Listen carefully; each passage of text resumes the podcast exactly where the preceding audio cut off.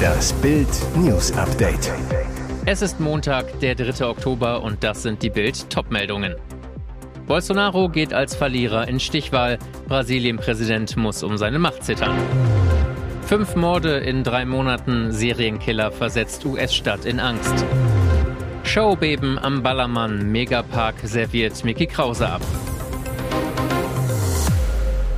Bolsonaro geht als Verlierer in Stichwahl. Brasilien-Präsident muss um seine Macht zittern.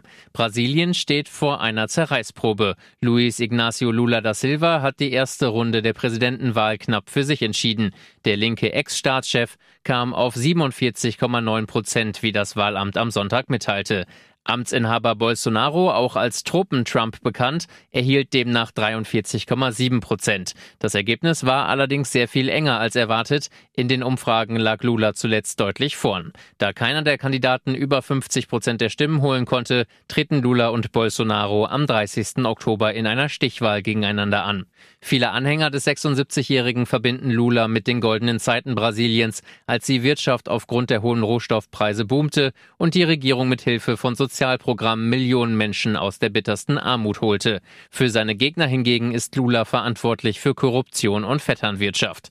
Die Präsidentenwahl in Brasilien hat auch für den Rest der Welt eine große Bedeutung. Als riesiger Kohlenstoffspeicher spielt das Amazonasgebiet im Kampf gegen den weltweiten Klimawandel eine wichtige Rolle. Fünf Morde in drei Monaten. Serienkiller versetzt US-Stadt in Angst.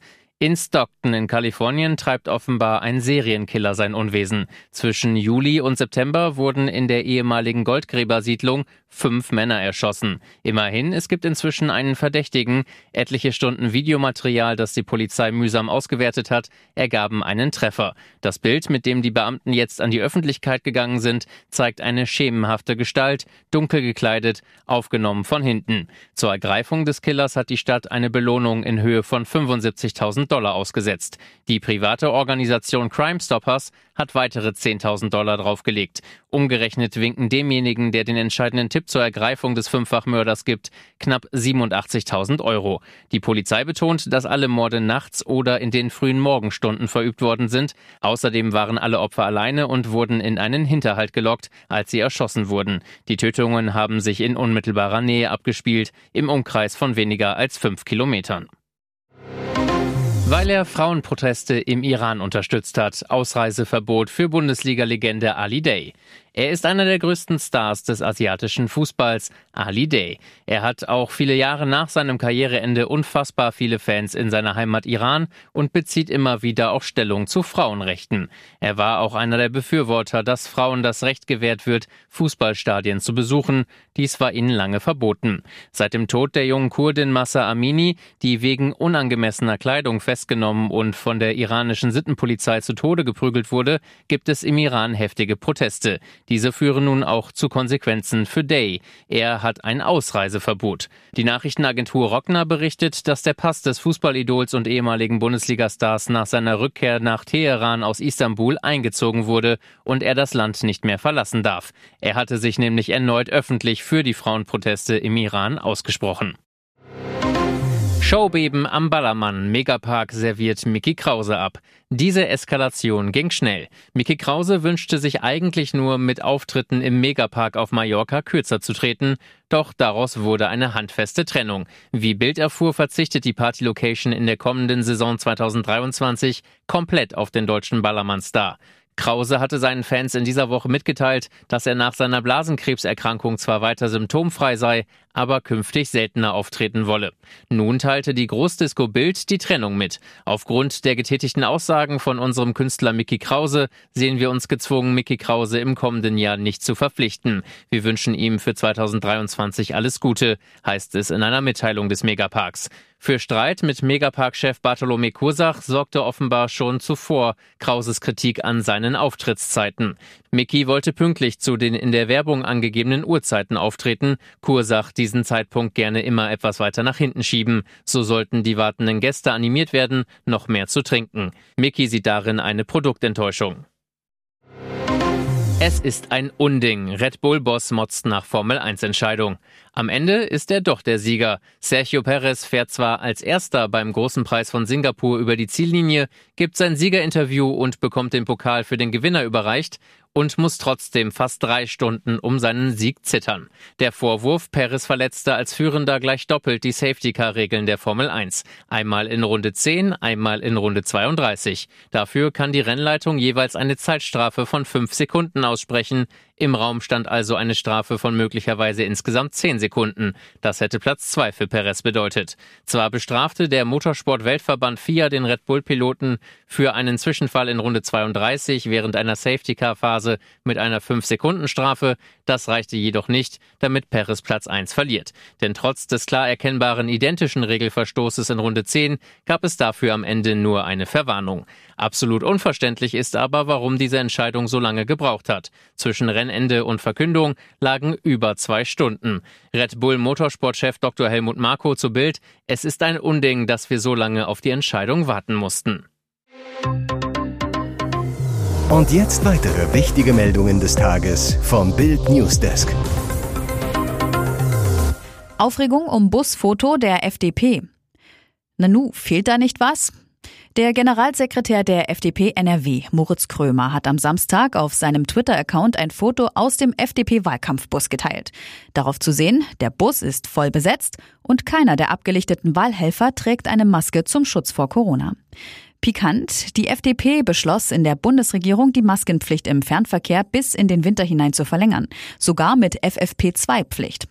FDP-Justizminister Marco Buschmann einigte sich mit Gesundheitsminister Karl Lauterbach am 23. August persönlich darauf.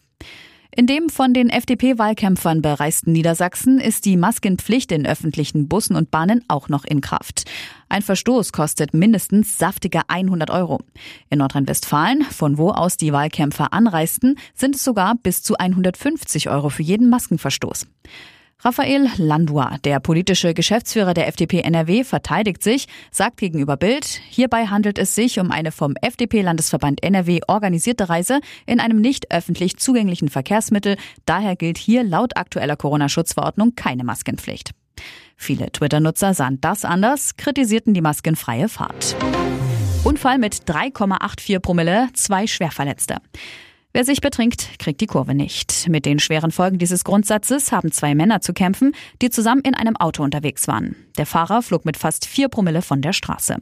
Morgens um 4.30 Uhr war die Limousine in Bochum-Grumme unterwegs. Eine leichte Linkskurve reichte, um den Dortmunder am Steuer in Schwierigkeiten zu bringen. Er verlor die Kontrolle über den Wagen, driftete von der Straße und krachte gegen zwei Bäume. Das Wrack prallte ab und blieb schließlich im Grünstreifen liegen. Die Feuerwehrleute bargen die Insassen aus dem Schrotthaufen. Beide mussten mit schweren Verletzungen in Kliniken. Ein erster Atemalkoholtest beim Fahrer erbrachte einen traurigen Spitzenwert. Mit 3,84 Promille war er durch Bochum gefahren. Den Führerschein mussten die Polizisten ihm nicht abnehmen. Er hat zurzeit gar keine gültige Fahrerlaubnis. Riesenpanne in zweiter Liga. Polizei lotst Fan statt Teambus ins Stadion. Irre. Der Polizei ist vor der Zweitligapartie Karlsruher SC gegen den ersten FC Nürnberg eine Riesenpanne unterlaufen. Denn statt des Mannschaftsbusses des Clubs hielt plötzlich ein Fanbus vor dem Kabinentrakt des Wildparkstadions. Was war passiert? Die Polizei hatte irrtümlicherweise den falschen Bus eskortiert. Da der Fanbus der ehemalige Mannschaftsbus der Nürnberger ist, haben sie eine ähnliche Lackierung. Deshalb hatten die Polizisten die Fahrzeuge verwechselt, wie der Karlsruher SC mitteilte. Wie ging es weiter? Der Fanbus musste umdrehen und das Stadion wieder verlassen.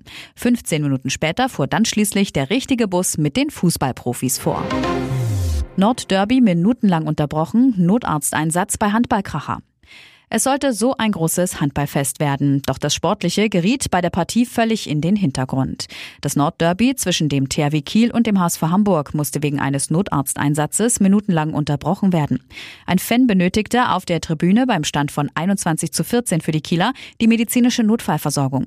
In der Folge wurde er von den Sanitätern aus der Halle gebracht. Die Teams zogen sich in der Zeit in die Kabine zurück. Während sich die Rettungskräfte um den Patienten kümmerten, wurde ein Sichtschutz aufgebaut. Nach 20 Minuten Aufatmen in der Halle, dem Zuschauer ging es besser. Beim Abtransport aus der Halle hob er den Daumen, tosender Applaus in der Halle. Spielleiter Frank Wenz bei Sky.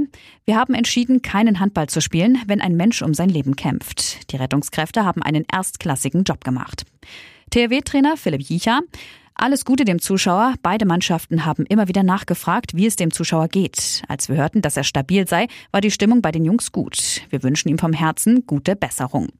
Am Ende siegte Kiel mit 40 zu 28. Die wichtigste Meldung war aber, dass der Zuschauer wieder stabilisiert werden konnte. Weitere spannende Nachrichten, Interviews, Live-Schalten und Hintergründe hört ihr mit Bild TV Audio. Unser Fernsehsignal gibt es als Stream zum Hören über TuneIn und die TuneIn-App auf mehr als 200 Plattformen, Smart Speakern und vernetzten Geräten.